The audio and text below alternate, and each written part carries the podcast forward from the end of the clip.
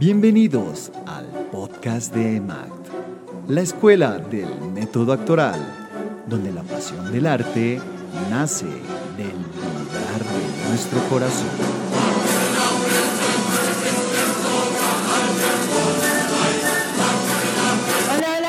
Una vez más al podcast de la Escuela del Método Actoral. El día de hoy vamos a tener un tres story times muy chéveres porque les vamos a contar cómo fue nuestra experiencia para decidir estudiar actuación, volvernos actores, actrices. El día de hoy me encuentro acompañada de Cari. Hola, ¿qué tal? También de Nano. Hola, ¿cómo están? Espero estén todos muy bien y me alegra mucho volver a estar aquí. Y quien les habla, Natalia. Entonces, bueno, estén ahí súper... Porque estos story times están, yo creo que se van a conectar un montón y por eso queremos como compartirles estas tres historias que son súper distintas. Pero vamos a iniciar con Cari. Así que, Cari, cuéntanos. ¿Cómo fue tu experiencia? O sea, ¿cómo fue ese proceso en la vida para que tú digas, quiero estudiar actuación y lo voy a hacer? Que decir, decidir eso de lo voy a hacer ya es como el punto realmente importante.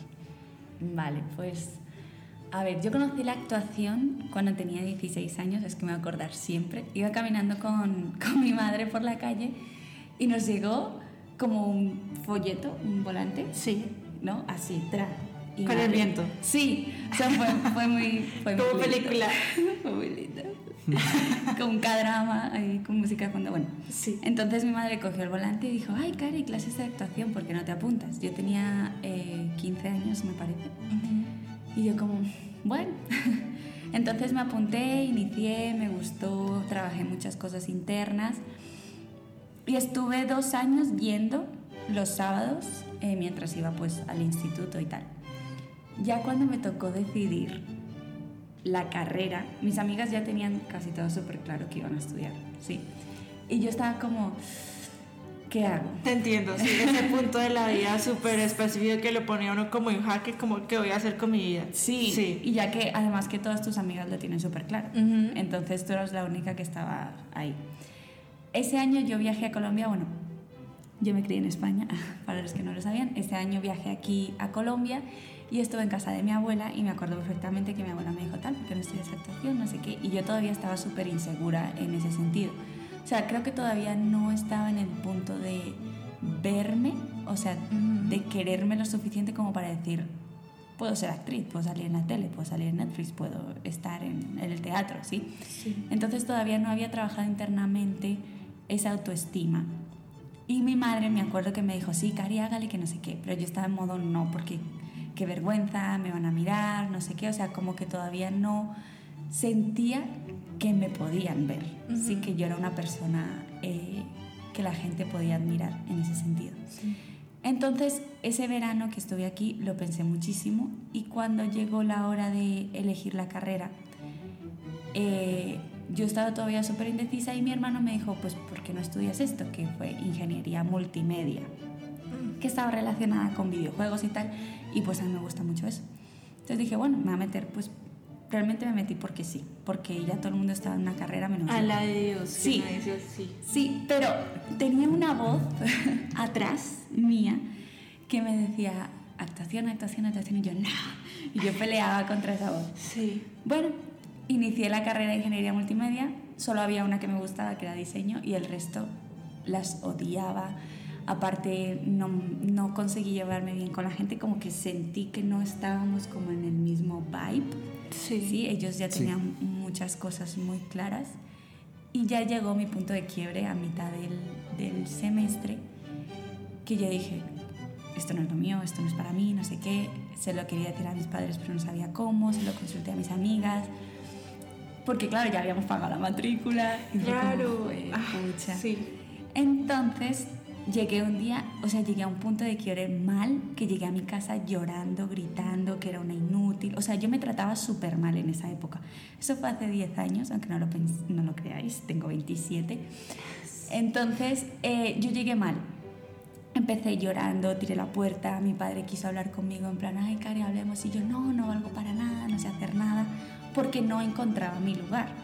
Entonces mi mamá me dijo, deja la carrera, no sé qué. Entonces, bueno, yo la dejé y estuve ese año sabático dando clases eh, a niños que necesitaban como refuerzo en matemáticas, inglés, lengua y tal. Entonces estuve todo ese año y yo dije, bueno, esto me gusta, dar clases. Entonces una de mis amigas también se había metido a, eh, ¿cómo es que se llama? Maestro en educación primaria. Y ella me dijo pues que le gustaba mucho la carrera que estaba haciendo. Y, y yo dije, bueno, me voy a meter. Entonces me metí en esa carrera, la inicié, me gustó.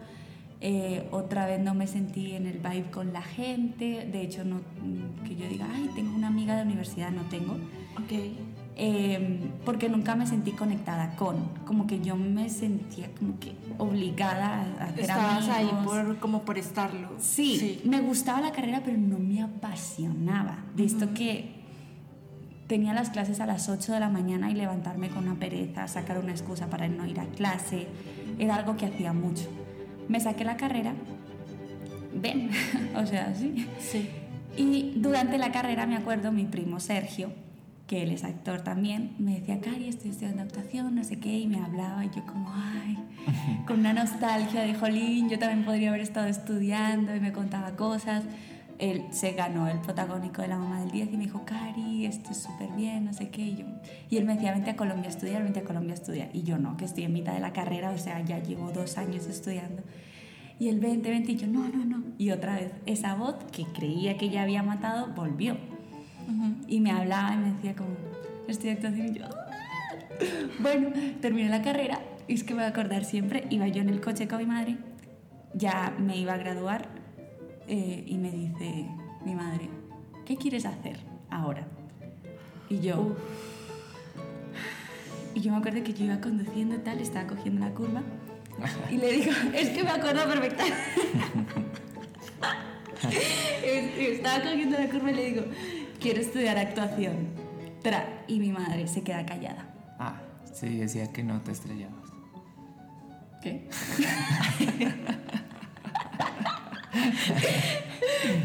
bueno, se queda callada. y nada, la dejé en el trabajo, tal. Volví a casa. O sea, no te dijo nada. No, Después no, no. silencio absoluto Sí. y la dejaste en su trabajo. Sí, sí, total. Uf, ok. Entonces fue, fue, fue como, bueno, ya lo dije, ya lo dije, ya lo dije. Ya salió un peso menos. Sí. Espero que todo el mundo se esté imaginando estas historias porque están, yo les dije. Continúa, Cari. Entonces eh, llegué a mi casa y yo ya estaba como, bueno, ya fue. Y de repente mi madre me manda un montón de mensajes y yo, ya está, me va a decir que, que, que, que no sé qué, que toda la carrera que he hecho, que tal. Sí. Entonces de repente me dice, mami, mira lo que encontré. Y me empezó a mandar un montón de escuelas de actuación en España. y yo, yo sentí un alivio en mi pecho, o sea, casi me pongo yo de hecho. ¿eh? Claro, claro, es, es, es- de hecho, pues toma este momento porque creo que todo el mundo, o bueno, el 98% de las personas, al menos en Colombia, que queremos, estudiamos y estamos en, en el mundo de la actuación, siempre pasamos por esa cuestión que es el apoyo. Sí. O sea, el apoyo siempre va a ser como una pronto una experiencia un poco complicada. Entonces, como en ese momento en el que sentiste como, ala, o sea, no me dijo nada, pero me está apoyando. O sea, es como, Sí. uff, te entiendo, te entiendo. Fue maravilloso, fue súper lindo, o sea, en mi pecho rebordaba felicidad porque ella me empezó a mandar y de hecho me pagó un curso en Madrid de dos semanas de una escuela de, de actuación. Entonces yo me acuerdo que ese verano también había venido aquí a Colombia, fue el verano del 2018 creo que fue, me encontré con mi primo, que él ya había grabado La Mamá del 10, estaba grabando Nubis, y me decía, ¿por qué no te quedas en Colombia? Y yo, o sea, dejar mi vida en España y venir aquí y el tal, sí, yo conozco una buena escuela, que no sé qué, ta, ta, ta. Y yo, ay, qué amo, Dios mío. A la final fui a la escuela, bueno, me volví a España de las vacaciones, fui a la escuela en Madrid, estuve dos semanas. El sitio súper bien, me encantó. Y me mandaron la matrícula. Y yo empecé a echar números, ¿sí? Allí en España, pues, eh, lo que son las artes escénicas es vas más es por lo privado. Hay una universidad que estaba cerca de donde yo vivía, que sí era público, pero la gente me dijo como que no le gustaba tanto. Entonces, si quería estudiar artes escénicas, me tocaba irme por lo privado y ahí en España es bastante costoso. Mm, No es que mis padres no lo pudieran pagar porque ellos siempre han sido muy trabajadores y se rebuscan el dinero como pueden. Entonces, eh, yo estaba muy como, "Uf, es que venir a Colombia me sale mucho más barato porque mis padres con los euros pues, Claro, me sí. pagan mucho mejor. Y entonces yo estaba como en esa indecisión porque yo veía números y yo, jolines, está demasiado caro, que no sé qué. Entonces yo le dije a mis padres, me voy a Colombia a estudiar. Y mi padre estaba todo en contra, que no, que Colombia, porque sola, que tal. Y mi madre, no, pues ahí están mi, mis hermanas, está toda la familia y tal. Y a la final, bueno, mi padre cedió porque iba a estar con mis tíos aquí. Y, y fue eso, fue como averigué la escuela, eh, eh, MACT, la escuela de eh, desde que llegué he estudiado aquí. Eh, y mi primo también me ha apoyado muchísimo desde donde, pues, de toda la experiencia que él ha tenido. Y al, de, de repente, en enero del 2019, estaba aquí en el avión, bajando a Bogotá y yo, que me he venido, que lo he dejado todo. O sea, Sí. porque yo tenía una carrera, yo ya sabía que el máster, toda esa vaina, pero no me llenaba. O sea, era como, no era feliz. Cuando vine aquí y las clases también eran temprano, me levantaba de otra forma.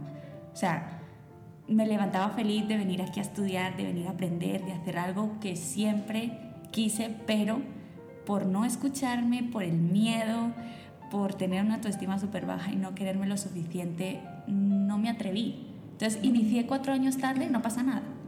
No pasa nada porque estoy ya aquí. ¿sabes? Exactamente. Entonces, pero aquí estoy. Entonces, esa es como mi historia y ahora pues no la cambio por nada y ojalá hubiera tenido como más valentía cuando era Pero más igual, joven para hacerlo. Yo Pero- soy full creyente de que las cosas son como tienen que ser.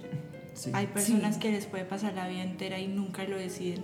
Sí. Y creo que es muy respetable y hasta te lo aplaudo como el hecho de haber tomado un cambio de gira, de, perdón, de vida eh, tan, tan completo, ¿sabes? Sí. Yo lo viví de cierta manera, ya lo escucharán en mi historia, pero te entiendo un poco y, y wow, de verdad como que se aplaude un montón y, y también muchas gracias por compartirnos tu historia, Cari.